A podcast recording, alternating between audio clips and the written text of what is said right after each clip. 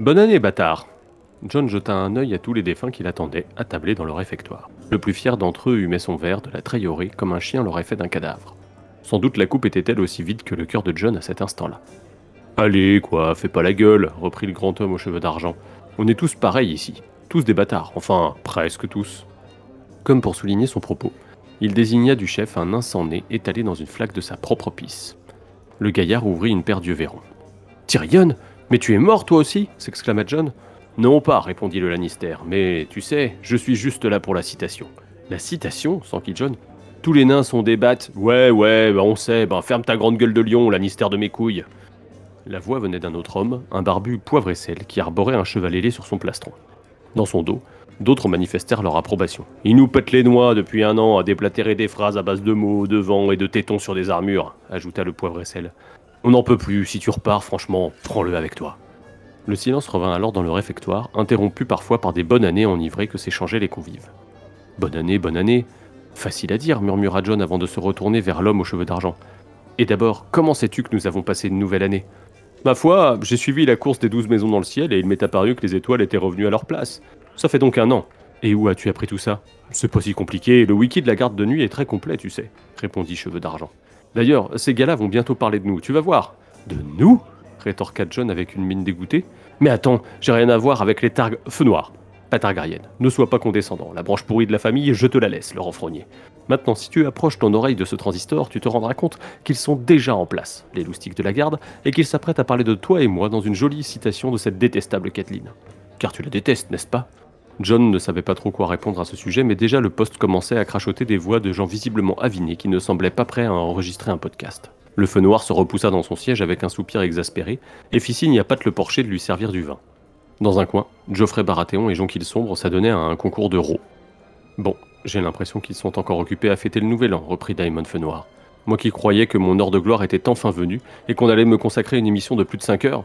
C'est du boulot d'être un héros, tu sais. John accepta la coupe que Lucerys Velaryon lui tendait. Il ne s'était jamais senti aussi seul. Parce que vous vous définissez comme un héros, vous? Enfin voyons, John, entre bâtards, on devrait se comprendre. Si nous ne sommes pas les héros de cette histoire, qui le serait?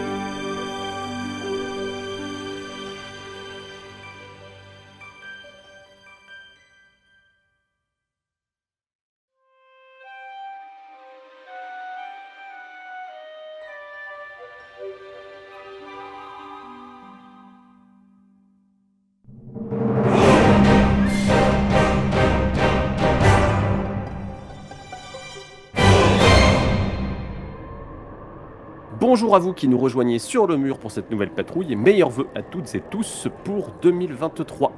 Après une année 2022 marquée par House of the Dragon et la partie télévisuelle de l'univers du Trône de Fer, on se recentre ce doux hiver sur du feu et du sang, mais côté bouquin. Aujourd'hui, vous l'aurez compris, on va causer bâtard et pas n'importe lesquels puisqu'on va causer feu noir. Et pour ce faire, j'ai avec moi les Muppets de la garde de nuit, Madame euh, Mésopotamie Babar Hey et Monsieur Feu et Sang, Eridan. Coucou les gens Belle année à tous les deux. Est-ce que vous avez des aspirations trône de fer pour 2023 Euh, Haha, la question Euh. piège La question piège, mais alors dès le départ, bravo. Euh, des annonces pour les séries à venir, parce qu'à mon avis, on n'aura pas le bouquin cette année non plus. Voilà. Moi le livre.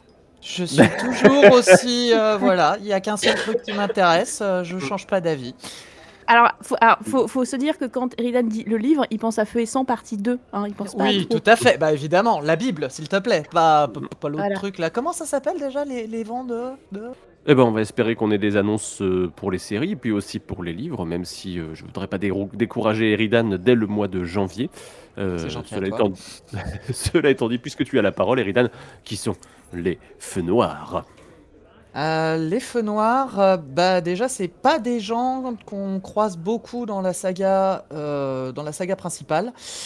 Euh, à l'origine, c'est une maison de bâtards légitimés et ils ont un background assez intéressant. Il faut savoir qu'ils ont pris le blason targaryen et ils ont inversé les couleurs de la- les couleurs traditionnelles du blason Targ. Donc au lieu d'être un dragon rouge sur fond noir, c'est un dragon noir sur fond rouge, très original.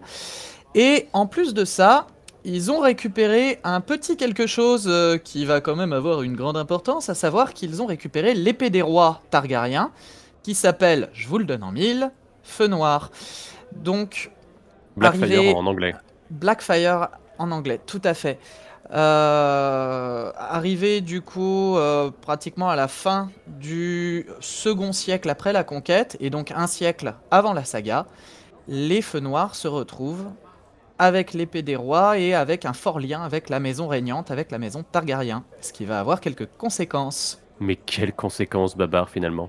Eh bien, euh, quelques petits embêtements pour la branche principale, euh, puisque en fait pendant euh, alors un peu moins de 100 ans, euh, les, euh, les feux noirs en fait vont essayer de bah, de retrouver le trône, enfin de prendre le trône tout, simplement. Euh, eux se considèrent comme plus légitimes que la branche principale Targaryen et donc ils vont essayer jusque une quarantaine d'années à peu près avant la saga principale, donc jusqu'en 260 euh, pour leur dernière tentative euh, officielle, euh, d'aller embêter euh, leur cousin euh, au moyen, alors soit de voies légales, donc de, de venir sur des grands conseils pour dire Hey, on est là et on a un petit peu des arguments de légitimité. La soit de tentative façon un du pauvre. voilà, voilà un, un petit peu. D'ailleurs, ça se finit pas toujours très bien. Mhm.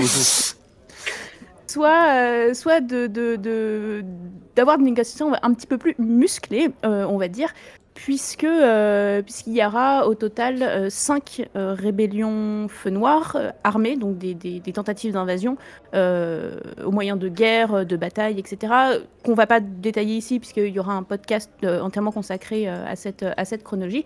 Mais en tout cas, voilà, retenez que pendant à peu près, euh, euh, alors un- moins de 100 ans, euh, on est à peu près sur, sur quoi? Sur, sur 75 ans, 60 ans, 75 ans, bref, sur un 70. bon gros de, demi-siècle, ils vont venir aller titiller la branche principale et, et leur poser quelques problèmes. Et c'est pas sans conséquence sur la saga principale, puisque on, on a quelques échos euh, au Feu Noir, notamment euh, via la Compagnie Dorée, qui est une compagnie qui a été fondée par Aigracier, euh, donc un des... euh, bah, Un euh, Des commandants, on peut dire, de, de- Voilà. un, des, un des chefs de guerre euh, qui Voilà, un des chefs de guerre des, des premières rébellions euh, et qui, euh, donc la compagnie qui, euh, qui existe depuis, euh, depuis lors et qu'on va euh, voir euh, de plus en plus euh, dans la saga principale. Euh, alors, ce qui est intéressant à noter, c'est que euh, les feux noirs, en fait, dans la saga principale, euh, sont considérés comme éteints. C'est un problème qui est résolu. Le dernier prétendant mâle, qui s'appelle Maëlys le Monstrueux, a été battu euh, 40 ans avant la saga, justement par Baristan Selmy. Et donc, le souci est considéré comme résolu.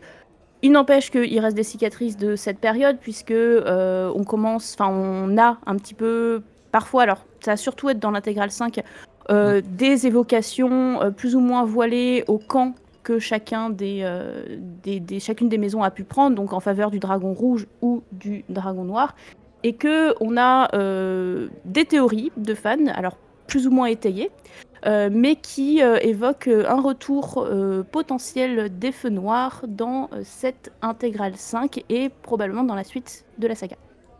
Alors, on voit bien que c'est une idée qui est pas tardive, mais en tout cas qui, qui- qui prend encore vraiment vers la fin du trône de fer. À partir de quand est-ce qu'on commence à les trouver, Eridan, les feux noirs? Parce que on, voit- on voit bien ouais, qu'il y a quelque chose qui se passe sur les intégrales 4 et 5, donc euh, Feast for Crows Mhm. et euh, Dance with Dragons, mais euh, vraiment, quand est-ce que ça a germé quoi?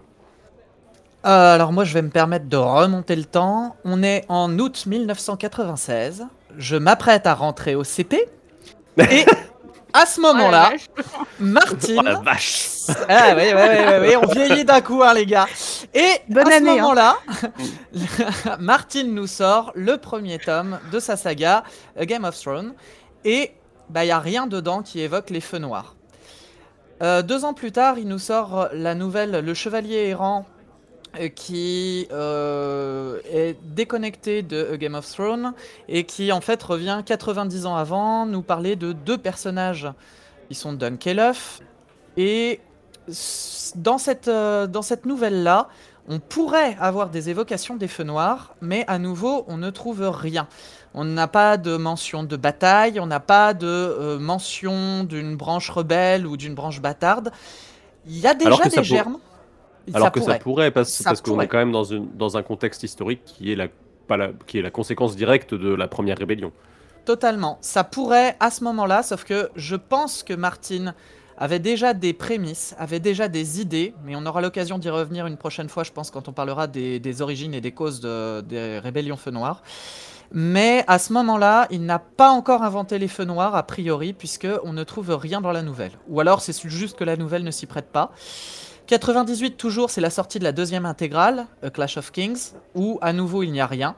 Et c'est seulement deux ans plus tard, en 2000, que pour la première fois, euh, Martin va nous parler, va commencer à parler des feux noirs. D'abord dans un SSM, c'est-à-dire dans une de ses prises de parole ou euh, un de ses échanges avec euh, ses fans, où on lui SSM, demande. ça veut dire Sauce Pake Martin, hein, pour information. Euh, une personne lui avait demandé, euh, après la mort des dragons Targaryens, est-ce qu'il y a eu des euh, seigneurs qui se sont rebellés contre les rois Targaryens? Et la réponse de Martine, oui, il y a eu des rébellions, et notamment les prétendants feu noir.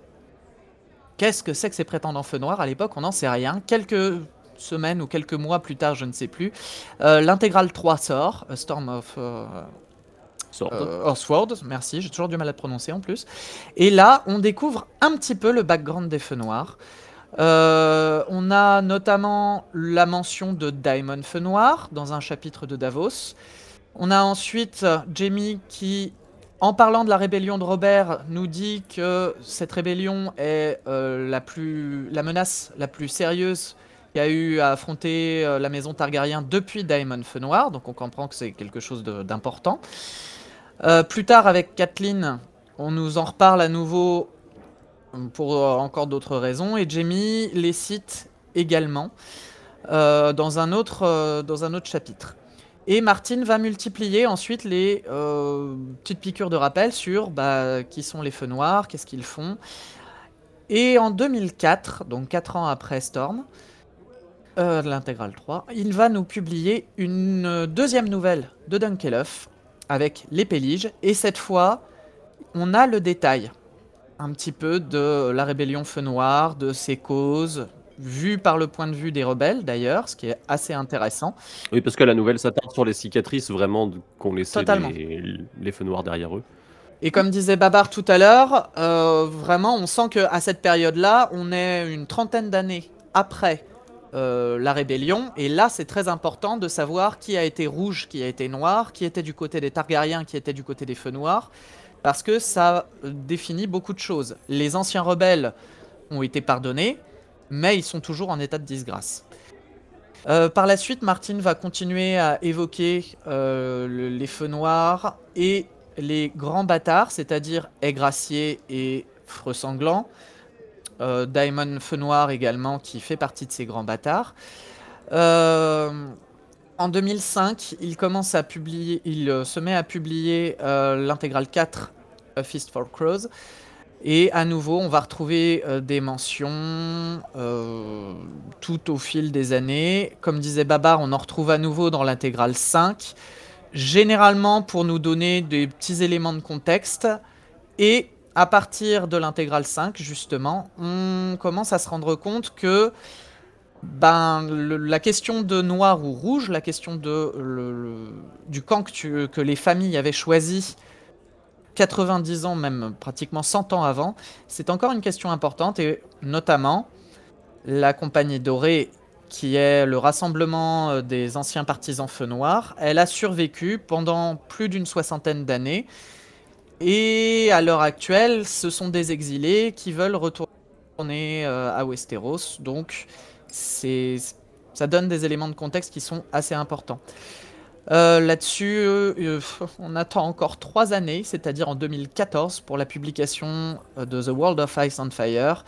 Et cette fois, on voit la rébellion Feu Noir, mais à travers les yeux des loyalistes plutôt, c'est-à-dire que le Yandel nous donne les causes vues par les loyalistes, ce qui permet de, de mettre en, perspective ce qu'on avait appris dans les Péliges, donc dix ans auparavant. Voilà. Ça nous brosse un petit peu l'ensemble des mentions qu'on va trouver au fil des années dans euh, l'écriture de Martine. C'est une sorte de puzzle que le lecteur doit reconstituer en fait pour pouvoir s'intéresser pleinement à la période. Donc ça fait partie on va dire, des, des tropes de l'écriture de Martine, on peut dire ça comme ça, quelque part, parce qu'il aime bien, il aime bien jouer au chat et à la souris avec le lecteur. Je pense qu'il y a une autre caractéristique euh, de l'écriture de Martine qu'on peut voir à travers euh, ce, processus qui entoure les feux noirs, qui est celui euh, peut-être babar du jardinier contre l'architecte finalement. Et ouais, euh, effectivement, l'histoire de la création de, de ces donc, que vient d'évoquer Eridan est quelque chose qui est finalement assez caractéristique de l'écriture de, Martine. C'est-à-dire qu'il euh, assez il, euh, il fait un, exercice de rétroécriture, qu'on on pourrait appeler comme ça.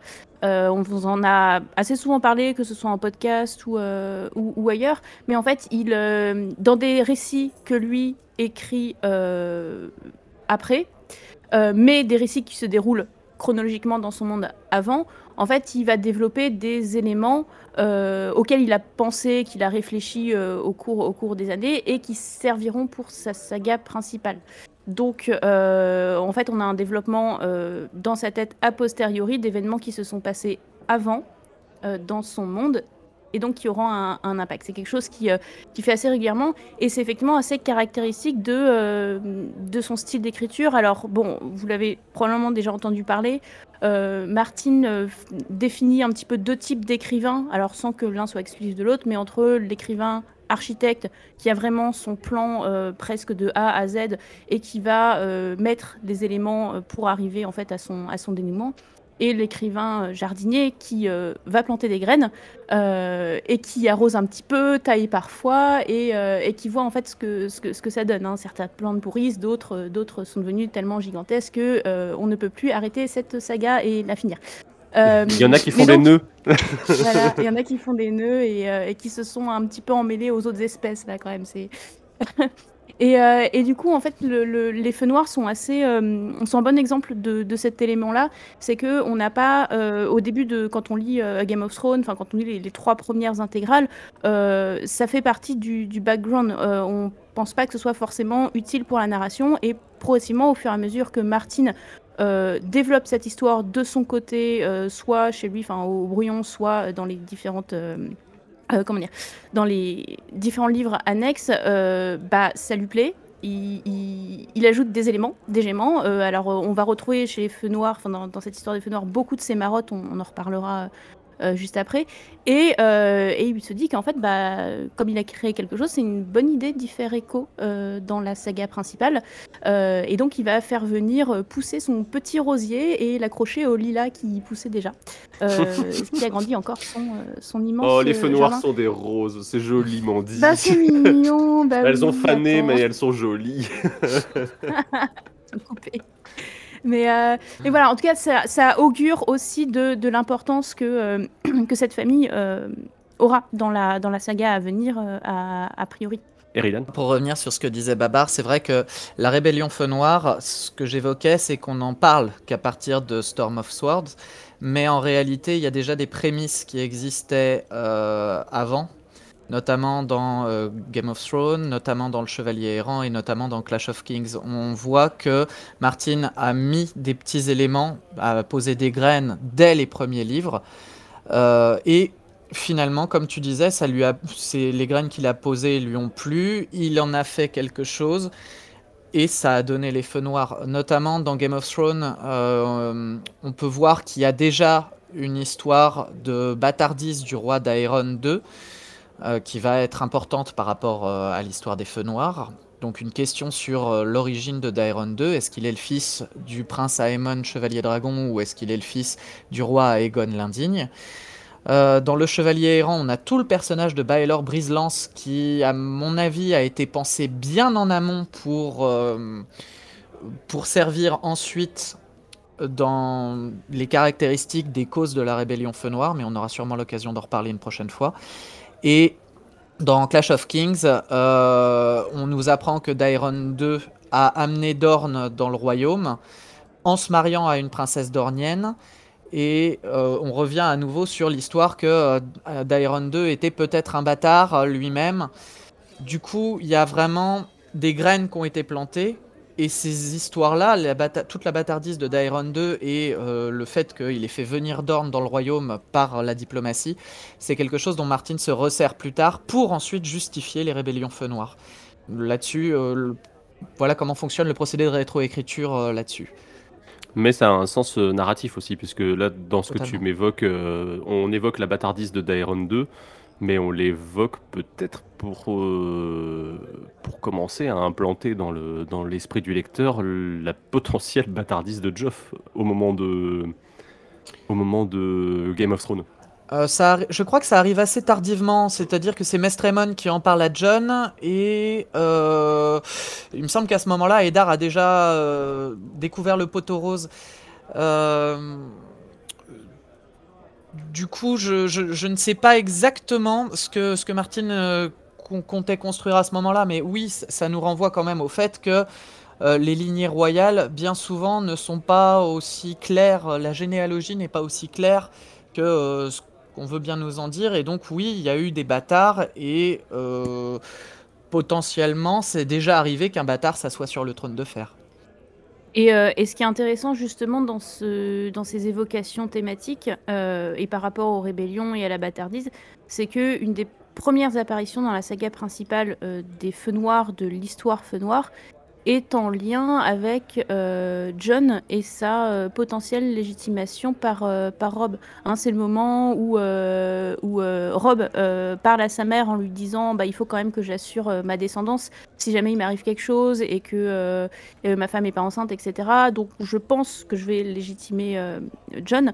Euh, pour. Euh, voilà, s'il m'arrive quelque chose. Et Kathleen le met en garde en lui disant Non, mais euh, enfin, fais gaffe, parce que la dernière fois que ça a été le cas, donc pour Daemon Fëanor, fils de Aegon IV, ça s'est un petit peu mal passé quand même. Donc, et effectivement, on voit que cette histoire de, de feu noir a aussi été développée par Martin, pas uniquement pour, euh, pour l'histoire en elle-même, mais aussi pour faire des échos euh, thématiques et narratifs euh, à, la saga principale. Après que cette histoire de Feu Noir prenne finalement ses petits pieds et son indépendance par rapport à la saga principale, ça arrive souvent chez Martine. Hein, la danse des dragons est un exemple. voilà. donc le jardinier et, le rosier qui, qui s'est barré hein, finalement de, de, ce jardin voilà, c'est ce qui arrive après. Mais voilà, c'est ça. C'est un rosier. C'est bon, on a trouvé. Les Mais ce qui est intéressant, c'est que du coup, je, te disais par rapport à Geoffrey, euh, le fait qu'on évoque la bâtardise de Daeron, de 2, mais finalement, la bâtardise de Daeron 2, si elle est évoquée par Mestre Aemon, elle vient renforcer la légitimité de John un peu euh, au travers aussi. quoi. C'est toujours autour de John qu'on voit graviter euh, toutes ces histoires de bâtards légitimés finalement dans, dans la saga principale. Donc le rôle narratif, il est là. Et euh, le rôle de, on va dire, on a, on a ce côté donc thématique, et euh, de l'autre côté, on a quelque chose du background. Et ce qui est intéressant, c'est de se dire que Martine invente une nouvelle forme de rébellion pour, on va dire, euh, fissurer le, le, pouvoir Targaryen, euh, en plus de la danse des dragons qui est... Alors est-ce que la danse des dragons est évoquée plus tôt euh, dans, la, dans la saga que euh, les rébellions feu noir? Je pense que oui, mais Eridan pourra confirmer. Et il a finalement, il, rajoute quelque chose, alors qu'on se dit, enfin, tu prends n'importe quel auteur de fantasy, il met une rébellion et il en met pas 14, tu vois. mais c'est intéressant de voir comment lui il l'écrit et comment lui il en a besoin. Alors pourquoi est-ce est-ce qu'on peut comparer les rébellions feu noir et la danse des dragons, justement? Mmh, Oui, on peut comparer ça, on peut toujours, effectivement, euh, dans le sens où, effectivement, la danse des dragons, elle apparaît dans la saga principale, et en l'occurrence, elle apparaît très très tôt pour le coup beaucoup plus tôt que euh, les Rébellions Feu Noir, parce que dès le deuxième chapitre de Bran dans Game of Thrones, donc dans la première intégrale, on a une mention de la danse des dragons à travers euh, bah, la confrontation des jumeaux Eric et Arik de la garde royale, qu'on a déjà pu voir dans la saison 1 de House of the Dragon, l'un prenant le parti du frère et l'autre prenant le parti de la sœur. Euh, après, c'est des évocations qui sont euh, très générales, là encore. C'est des évocations, comme tu dis, qui servent au background essentiellement pour la danse des dragons. De temps en temps, c'est narratif, mais assez rarement finalement. Ça va le devenir un peu plus euh, quand euh, Martin publiera les, les chroniques des maîtres et The World of Ice and Fire. Parce que ça vient là pour le coup expliquer bah, les thématiques de Daenerys et le fait qu'il n'y euh, a pas eu de reine des sept couronnes et que euh, la légitimité des femmes dans les sept couronnes c'est compliqué parce que société militariste, patriarcale, blablabla. Euh, pour le coup, je pense qu'il y a vraiment deux enjeux différents à travers la danse des dragons et à travers la rébellion feu noir. La danse des dragons, elle sert simplement à nous expliquer pourquoi à un moment donné on a une lignée régnante qui avait des dragons et qui à un moment donné se retrouve à ne plus en avoir. Donc euh, la danse des dragons, elle vient expliquer l'extinction des dragons. Et tu sens que Martine se fait d'ailleurs assez plaisir dessus. Pour ce qui est des feux noirs, pour moi ça suit un autre but narratif. Déjà tu l'as dit pour les Stark. Euh, mais aussi pour montrer qu'il y a eu beaucoup d'autres conflits targariens. Et quand Martine finit par écrire Feu et Sang et finit par écrire euh, bah, tout un tas d'autres euh, d'autres euh, histoires autour des Targaryens, tu te rends compte qu'en fait, il a une histoire extrêmement tournée vers le côté militaire de Westeros et euh, une succession de conflits. Donc tu découvres la guerre de la foi avec Maegor, Aenys et le Grand Septon, qui en fait finit par nous renvoyer à Cersei et le fait que hmm, réarmer la foi, c'était peut-être pas la bonne idée pour assurer la légitimité du règne de ton fils et sa pérennisation. Euh, ensuite, tu as une période relativement calme avec Jaehaerys, parce que c'est un piètre homme, mais un bon roi. Euh, Bim. Bim Ça, commence. Bravo. Euh, la prochaine fois, la garde de nuit vous proposera un podcast. Jaehaerys était-il un meilleur roi que Aegon V Allez, salut On y viendra, on y viendra. Non, mais tu, as du coup un règne plutôt long et plutôt calme avec Jaehaerys. Tu as un règne plutôt long et plutôt calme avec Viserys, mais où tu vois les germes de la danse des dragons qui commencent à pousser. Derrière, tu as la danse des dragons. Et après ça, une chose qu'on a nous tendance à oublier, mais euh, la période suivante, avec Aegon III, Daeron Ier, Baelor Ier et Daeron II, c'est toute une période qui est aussi sous tension et avec des guerres avec Dorne qui se réintensifient alors qu'il y avait eu une période d'accalmie assez longue avant ça.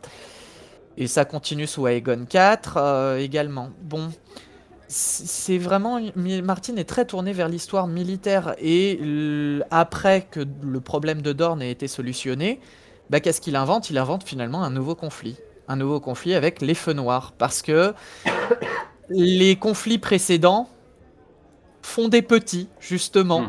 Et les guerres avec Dorne sont l'une des raisons qui va produire derrière des rébellions feu noir. Martine nous montre ici en fait qu'il euh, y, a, y a tout le temps des raisons de se taper dessus. Et dès que les gens ont fini de se taper dessus pour une raison, ils en trouvent une autre pour se taper dessus. C'est un petit peu d'ailleurs, je trouve, moi, l'histoire de la guerre des cinq croix. Tu vois, la, rébellion de Robert est terminée, tout va bien, on a les Baratheons sur le trône, on est tous unis derrière. Oui, sauf que euh, derrière, il y en a un qui va fouiller un petit peu là, hein, voilà. Et Dart qui vient nous dire Ah, finalement, que, que la reine baise avec son frère, c'est pas cool. Et si on repartait en guerre les uns avec les autres, dites donc Et bim, hmm. gardez 5 croix. Est-ce que c'est pas finalement l'histoire de, de Rhaenys et des couilles trop pleines, comme elle dit? Bref, Babar, je te passe la parole là-dessus. non, ouais. Bah, ce qui est intéressant, en fait, quand on, quand on compare les deux conflits qui ont effectivement des, euh, des enjeux différents, on retrouve aussi des marottes euh, de, George Martin, des, choses qui l'intéressent vraiment, et que avec ces deux conflits, donc la danse des dragons et euh, les rébellions noirs, qu'il explore avec des angles, euh, des angles différents. Et il y a notamment la thématique de la guerre civile, qui, qui est quelque chose qu'on retrouve très très souvent chez Martine. Hein, que Est-ce que ce ça, c'est soit, pas un truc de ricain, ça, un peu quand Ah bah mais alors justement, Ouais, voilà, ouais, c'est grave. clairement. Mais tellement. euh, voilà, donc on est on est là-dessus, mais parce que la, la alors le- le- la danse des dragons que lui-même qualifie de guerre civile, alors qui est plutôt une guerre dynastique, parce que bon, guerre civile, ça implique euh, d'autres constructions, c'est un peu anachronique pour le, le monde dans lequel il il, euh, qu'il a créé. Mais voilà, il y a cette thématique de guerre civile. Euh, pour les rébellions Feu Noir, on est quand même sur euh, deux demi-frères qui s'attachent dessus, donc Daeron 2 et, et Daemon Feu Noir. Et en fait, c'est une branche principale et une branche, une branche secondaire, hein, donc c'est deux branches, deux branches frères. Et, euh, et ce conflit, justement, guerre civile, c'est quelque chose qu'il euh, explore à plusieurs niveaux. Donc, il explore à l'échelle du royaume, il l'explore aussi à l'échelle de l'être humain. Assez régulièrement, il dit que euh, la thématique qui l'intéresse, c'est d'essayer de, de, d'explorer les conflits du cœur avec lui-même. hein, en reprenant, je crois que c'est la citation de, de Poe, qu'il, qui met en scène assez régulièrement au niveau des personnages. Et donc, ça, c'est une façon de, bah, de l'explorer euh, à, un autre, à une autre échelle. Euh, Bon, sachant que ça, donc- je me suis, je- j'ai dit c'est un truc de ricain, machin, les guerres civiles, mais euh, je pense que Martine, il a aussi, dans le fait qu'elle soit incarnée par des personnages plutôt que par des factions, euh, je me demande s'il n'y a pas aussi un passif Civil War de, de, de- de comics américains aussi, parce qu'il adore ça, et je pense que le côté incarné par un personnage, euh, incarner une rébellion par un personnage, c'est Mm. quelque chose qui, qui, qui l'a forcément marqué. Après, je Bah oui, et puis mais- euh, bah après le, le- le- les comics aussi, euh, notamment euh, Civil War, sont aussi des échos de euh, des Oui, guerres civiles exactement, ouais. américaines, tu vois. Et euh, mais effectivement, ce que, je rebondis du coup ce- ce que- sur ce que tu dis sur les personnages. Une des toutes premières mentions, c'est même la première mention de Daemon Feu Noir euh, dans la saga principale, c'est au moment où euh, Stannis fait une liste des traîtres à, la, à la patrie. Donc lui-même étant dans une position un petit peu ambiguë, on va dire, par rapport au trône. Il n'est pas légitime Désolée. Alors, euh, et, dans cette liste-là, justement, donc on a Daemon Feu Noir, mais on a aussi Rhaenyra Targaryen. Hein, donc euh, on a euh, vraiment ce, lien clair qui est fait sur une thématique commune de, de, de guerre civile, de conflit interne entre la danse des dragons et, les conflits, les conflits Feu Noir. C'est juste une incartade. Ce qui est intéressant, c'est que pour le coup, les deux personnages, ils sont du même côté, et les deux personnages, ils sont définis comme des noirs.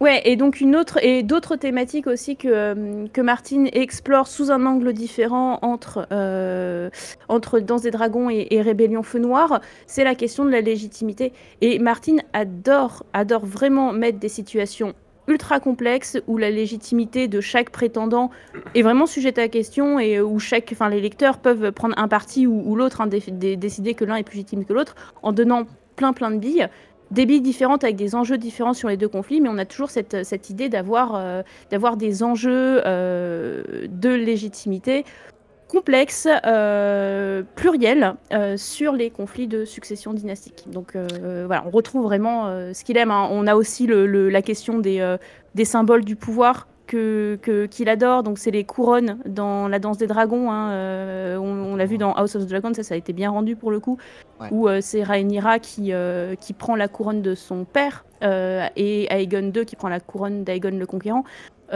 Pour les feux noirs, bah, c'est dans le- leur nom, hein, c'est l'épée du roi. hein, la question de l'épée de la légitimité qui est associée. Oui, ces histoires d'épée, ça vient pas de nulle part, mais on aura l'occasion de l'explorer une autre fois. Euh, puisqu'on fera un truc sur les, inspirations autour de la question des feux noirs. Euh, le, ce qu'on peut aussi rapprocher de la danse des dragons, pour le coup, c'est le côté euh, ah encore un daemon charismatique finalement. C'est marrant que tu dises encore un Daemon charismatique parce qu'en fait, quand on reprend la chronologie que je citais tout à l'heure, Daemon Feu Noir a été inventé par Martine avant Daemon Targaryen. Même si chronologiquement dans l'univers il arrive après, à nouveau on retrouve ce Ah, procédé mais c'est de dans, ce dans ce, sens-là que je le disais, hein, parce que moi j'ai vraiment Bien eu cette impression-là quand j'ai lu Feu et Sang, euh, tu sais, genre ah, il avait, il a, il- ok, encore un daemon, euh, pas de problème. D'aut- D'autant que euh, lorsqu'il publie Toif, Martine dit que oui, c'est tout à fait. Enfin, il écrit, c'est tout à fait voulu de la part de la mère de Daemon. Elle lui donne ce nom-là en référence à Daemon Targaryen, même si Martine l'a inventé après, euh, histoire que justement euh, il soit charismatique, histoire de faire référence au prince le plus flamboyant de son temps. Donc, il y a vraiment un lien thématique qui est construit entre les deux en tant que euh, meneur d'hommes, en tant que prétendant, en tant qu'homme ambitieux. En tant que Hmm, de- quelqu'un qui tient tête à l'autorité aussi et qui, qui, qui- qui- qui ne veut pas. euh, Et qui va créer des troubles parce que ouais. Martine, Martine est aussi un auteur et à un moment donné, quand tu donnes à un personnage le nom, un nom qui se rapproche autant du mot démon, c'est pas pour rien, c'est pour ensuite narrativement et euh, littérairement en faire quelque chose. Euh, je C'est pas crois parce qu'il est fan de True Blood. Oh, Mais va t'en mais savoir. Et surtout quand tu sais que le- l'onomastique est quelque chose auquel il fait très très attention et il nous a changé Bien tout, euh, enfin il nous a changé les enfants de Jae Aeris euh, entre l'encyclopédie et, euh, et Feu et Sang simplement pour essayer de, de- de refaire des, des liens thématiques notamment avec des, les personnages de Daenerys. hein. Notamment, ouais. Tout à fait. Par contre, une des différences entre la danse des dragons et euh, les feux noirs, c'est euh, que pour l'heure, euh, bah, on n'a pas de représentation des feux noirs dans euh, Game of Thrones. Pour l'instant, c'est une question qui a été totalement évacuée euh, de, la, de la série principale. Alors, est-ce qu'on verra euh, les feux noirs quelque part à la télévision si les projets de spin-off se concrétisent? Babar? Ouais, alors c'est vrai que dans la saga dans la saga, dans la série mère, les feux noirs sont évoqués à une seule reprise dans la saison 1 au moment où Eddard regarde le, le fameux livre des généalogies des, des, grands seigneurs des, sept- couronnes et plus rien. Alors il y a un bonus, je crois, qui évoque cette histoire, hein, un bonus de, développement de l'univers, mais c'est tout. Euh, en revanche, on sait aujourd'hui qu'il y a un projet d'adaptation des chroniques, euh, enfin des aventures de Dunkelhoff, donc qui sont à l'heure actuelle trois nouvelles, euh, sur lesquelles HBO travaille et projette d'adapter. Et c'est vraiment, en tout cas les deux dernières nouvelles sont vraiment extrêmement liées à cette histoire des rébellions Feu Noir. Euh, il est aussi très possible euh, et très probable, et je suis désolée, je vais un petit peu faire du mal à vos petits cœurs, que on ait la suite des aventures de Dunkelhoff sous ce format-là plutôt que sous le format papier. hein. Euh, ouais, désolée. Quelle surprise Euh, ah, incroyable. Seulement On on, pouvait avoir la suite. Bon, bref, pardon. Voilà. euh, alors on sait que Martine prévoit une douzaine de, de nouvelles au total sur euh, Dunkelhoff. Donc on en a trois. On sait qu'il y en a deux autres qui sont bon, plutôt bien formées dans son esprit, mais qui sont pas euh, écrites encore. Euh, oui, bon après formées à la, à la Martine. À la Euh, Martine, mais ouais. après si on a on a ces projets quand même. Enfin on voit à peu près les thématiques qu'il qui va vouloir aborder, etc. Bien sûr. mais en tout cas, voilà, on, va avoir cette adaptation. A priori, ça fait partie en plus des projets qui sont encore sur les rails, contrairement euh, euh, au et, à, et au voyage de Corlys où il y a de grosses questions sur la poursuite de ces, projets-là. Mais en tout cas, le projet de Dunkelhoff, ça a l'air d'être encore sur, euh, sur les rails. Et, euh, et la question sera de justement comment est-ce qu'ils vont introduire euh, les feux noirs, s'ils vont vraiment le faire, comment ils vont le faire, parce que euh, bah, cette euh, série-là va être coincée entre la, euh, House of the Dragon, donc la danse des dragons et la Mhm. question voilà, d'une guerre civile, et euh, Game of Thrones, on avait aussi un conflit euh, au sein des, des sept couronnes. La deuxième question que je me pose, c'est euh, qui est-ce qu'ils vont choisir pour jouer Maekar Je les attends. Ouais. Ouais, évidemment. Moi, juste pour revenir sur la première question que tu poses, c'est vrai que en termes d'enjeu, ça risque d'être assez piètre en fait, parce que on se rend compte avec la rétroécriture de Martine que les aventures de Dunkelhoff sont d'autant plus valables que justement ça revient énormément sur les rébellions Feu Noir et ça nous donne des clés de compréhension sur euh, la saga principale. Parce que dans la saga principale, c'est important parce que euh, Freux Sanglant est un personnage qui euh, transcende justement euh, l'écriture de Martine et qui se retrouve lui aussi dans la saga principale, parce que la Compagnie Dorée est toujours dans la saga principale. Là, avec un Game of Thrones qui a évacué tout ce qu'on pouvait construire avec les feux noirs, quel est on, peut dire, on peut l'intérêt dire que la compagnie dorée a été évacuée, effectivement. Je pense qu'on peut dire ça. La compagnie dorée a été évacuée. Euh, Freux sanglant, dans ce qu'il pouvait avoir d'intéressant dans la saga principale, a été complètement évacué. Et les feux noirs, nous, on pense qu'ils existent encore dans la saga principale. On a une théorie là-dessus sur laquelle on reviendra dans un prochain podcast. Mais euh, clairement, dans Game of Thrones, Mm. euh, les spectateurs ne savent pas qui sont les feux noirs et je les comprends. Moi non plus, à ce stade, je ne sais pas qui c'est. Donc, euh, c'est c'est des séries qui risquent de manquer d'enjeu, du coup, Dunkelhoff, par rapport à ce que sont les nouvelles. Babar? Il Ouais, il y a aussi un autre élément que, que- qui risque, alors bon, poser problème ou pas, on, on verra comment ils font, c'est que en fait la, la danse des dragons, elle est écrite par Martine, hein, les tenants, les aboutissants, euh, etc. Ce qui n'est pas du tout le cas des rébellions Feu Noir, où jusqu'à euh, jusqu'à en fait euh, la sortie de, de de Twelve, donc de l'encyclopédie de la saga en 2014, on savait pas combien il y avait eu de rébellions Noir, on savait pas que ça avait été autant, euh, enfin que ça avait été aussi long, etc. Et en fait, euh, si Martine doit avoir une vague idée, ou en tout cas assez claire sur les premières rébellions, sur les dernières, c'est pas sûr qu'il ait déjà réfléchi à, à ces éléments-là. Et donc là-dessus, bah, ça va aussi beaucoup être le travail, euh, euh, si la série va jusque-là, ça va aussi être le travail de, bah, des, des showrunners en fait.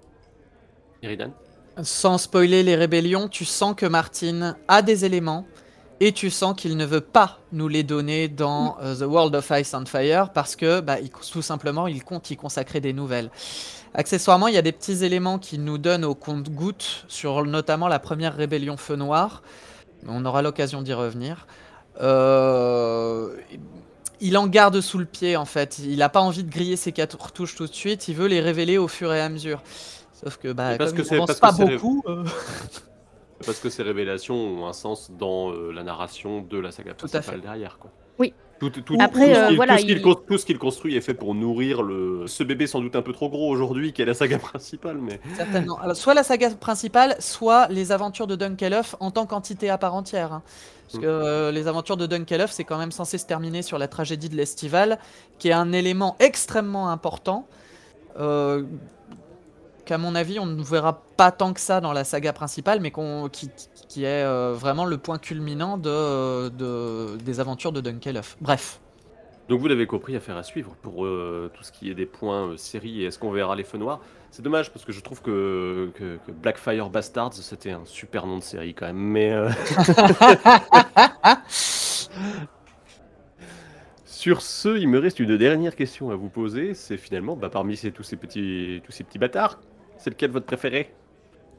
Eridan Euh, moi, je vais, je vais tabler sur euh, bah, le seul qui est vraiment de l'intérêt, c'est Daemon 2 pour moi. Déjà parce que Daemon 1er est grave relou. Maëlys le monstrueux, bah t'as- juste le nom, tu déjà compris euh, de quoi il s'agissait, donc euh, voilà. Daemon 2, moi, il m'intéresse parce que déjà, il apparaît à l'heure actuelle dans une nouvelle de Dunkelhoff et la construction qu'en fait Martin est très intéressante, à la fois en tant que personnage feu noir, mais aussi parce que euh, il y a d'autres secrets qui gravitent autour de lui et vraiment je trouve que Martin amène ça avec bah, son système d'écriture habituel euh, qui, qui me passionne et que je trouve vraiment très intelligent, très intéressant. Donc voilà, moi mon chouchou c'est c'est celui-là parce que c'est le seul qui soit réellement construit en fait. Oui, et puis il a un truc, euh, je trouve qu'il a. C'est marrant, on parlait des constructions en miroir, Daemon 2 a quelque chose un peu de, de Raegarien dans, le, dans la construction du personnage aussi, euh, qui est assez intéressant, je trouve. Un égard un peu wish quand même. euh. Oui, oui, bah écoute, il Moi, a pas les mêmes moyens moi je l'aurais plus comparé à Renly personnellement, mais voilà. Et toi, Babar, est-ce que tu as un, un feu noir préféré? J'ai pas le droit de dire Maekar, non, ça marche pas. Bah, euh, À moins que tu Ah non. considères que Maekar euh, est un bâtard feu noir, mais c'est ce qui est une Il possibilité. le vrai père de Maekar. il, est juste... il est juste dans la même période. Euh, bah, J'aime beaucoup Daemon 2 aussi. Je trouve qu'il a un côté très touchant euh, dans, dans ses convictions propres, euh, dans le fait qu'il se qui est vraiment persuadé qu'il va aller sur le trône et que, euh, et que grâce à lui, euh, Duncan va devenir euh, membre de la garde royale, qu'un dragon va éclore, etc. Il est juste complètement à côté de la plaque. J'aime bien, voilà, j'aime bien les graciers euh, aussi, euh, dans son côté euh, général qui se met en seconde position, hum, donc qui est aussi un bâtard hein, au même titre que Daemon Feu Noir, sauf que il- lui il n'est pas du tout issu d'une branche Targaryen. Parce que Il est issu de la Bracken. meilleure branche. Il est issu des meilleurs, les. Bracken. Voilà.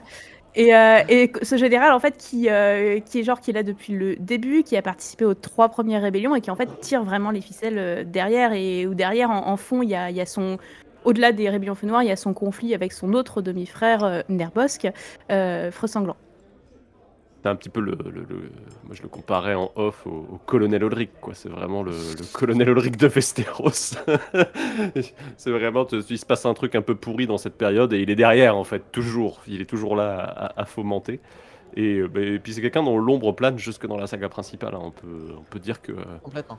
on peut, on peut dire qu'il y a une histoire de crâne quand même qui traîne à un endroit qui, euh, qui, se- qui- qui fait un petit peu raccord.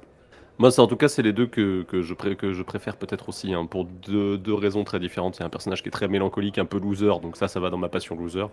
Et le deuxième, et le, deuxième le côté colonel Ulrich, va dans ma passion euh, j'aime les méchants, quoi. c'est Ouais, euh, descendant Bracken, donc forcément ça ne peut que Voilà. te plaire hein, finalement. c'est ça. Voilà. Voilà. Après, c'est aussi les deux personnages qui sont vraiment développés chez les Feux Noirs parce que Daemon, euh, donc le, le Daemon premier Feu Noir, on en entend trois fois parler et Ah, il est Bon, développé, voilà. c'est un gros cliché quoi. C'est vraiment euh, le guerrier dans euh, toute euh, sa gloire et il est pas. ah mais il est pas développé, on le voit jamais en vrai, tu vois. Ah oui non ça par à- contre enfin, T'as raison. Hmm, tout à fait. Tu vois et, On le voit jamais en et- personne. Tout à fait. Bon, avec Gracier non plus, hein, mais euh, mais ouais, c'est pas la même aura quoi. Et Gracier dure plus longtemps, enfin voilà, donc c'est voilà. Bah, il va être temps de conclure hein, là-dessus. On a fait un bon premier podcast sur les feux noirs, je pense, euh, pour vous introduire un petit peu cette matière qu'on va développer tout au long de cette première partie d'année 2023. Euh, on aura l'occasion de parler euh, de d'Egon 4, on aura l'occasion de parler des rébellions, on aura l'occasion de parler de qu'est-ce qui se cache en termes d'inspiration historique et puis peut-être un peu littéraire aussi derrière cette, construction, parce qu'elle elle renvoie à d'autres choses chez Martine, mais elle renvoie aussi à, tout, son, amour pour, bah, pour l'histoire et les histoires. Euh, et puis il y aura un petit épisode de la chandelle de verre qui, qui vous parlera pendant euh, une bonne heure de, du dernier des prétendants au feu noir finalement. Et si c'est une théorie que vous ne connaissiez pas encore, je pense qu'elle va vous surprendre. Voilà, je l'aurais casé comme ça, Eridan. Euh, pour la suite de ce, du programme pour le mois de janvier, vous avez rendez-vous la semaine prochaine avec la chandelle de verre. Alors cette fois, euh, on va parler plutôt de Stanis et de sa, sa- sa- sa joyeuse propension à trucider sa famille, euh, puisque vous avez rendez-vous avec Renly pour le coup la semaine prochaine. Et en fin janvier, vous allez avoir un autre épisode de la Gardez-vous, cette fois-ci avec le Tropper. Euh, vous pouvez nous rejoindre sur euh, le forum pour causer euh, des feux noirs et autres joyeusetés. Vous pouvez nous suivre sur les réseaux et pour notre part, on se retrouve en février avec Nymphadora et John, du coup, pour la suite de la rétrospective Feu Noir. On y parlera des 9 maîtresses d'Aegon 4 et vous savez quoi La cinquième va vous surprendre. Sur ce, prenez soin de vous et bonne année Ciao ciao